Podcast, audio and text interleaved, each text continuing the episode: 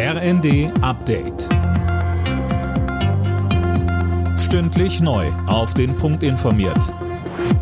Ich bin Tom Husse. Guten Abend.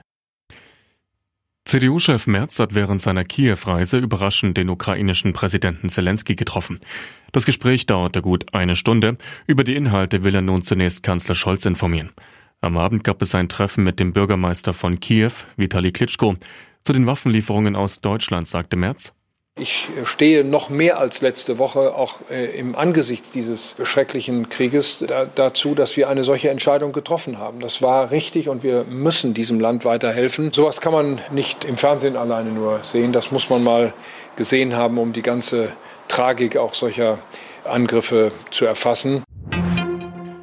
Zu Beginn der zweitägigen Kabinettsklausur auf Schloss Meseberg hat sich die Bundesregierung mit den Ministerpräsidentinnen von Schweden und Finnland getroffen. Dabei ging es um die mögliche NATO-Mitgliedschaft der beiden Länder. Bundeskanzler Scholz sagte, wenn sich diese beiden Länder entscheiden sollten, dass sie zur NATO-Allianz dazugehören wollen, dann können sie auf unsere Unterstützung rechnen. Ohnehin ist es so, dass beide Länder sich auch unabhängig von der NATO-Mitgliedschaft und auch in der Zeit, bevor über eine solche in der NATO entschieden würde, immer auf die Unterstützung Deutschlands verlassen können. Dazu sehen wir uns als Europäer ohnehin verpflichtet. Russische Truppen haben eine Offensive auf das eingekesselte Stahlwerk in Mariupol begonnen.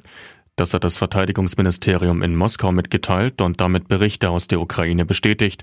Auf dem Werksgelände sollen neben ukrainischen Soldaten auch noch hunderte Zivilisten festsitzen. Zuletzt war es am Wochenende gelungen, rund 100 Menschen von dort in Sicherheit zu bringen. Weitere Evakuierungen scheiterten. Thomas Müller hat seinen Vertrag bei den Bayern bis 2024 verlängert.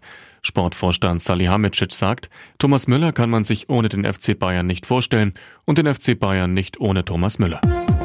Alle Nachrichten auf rnd.de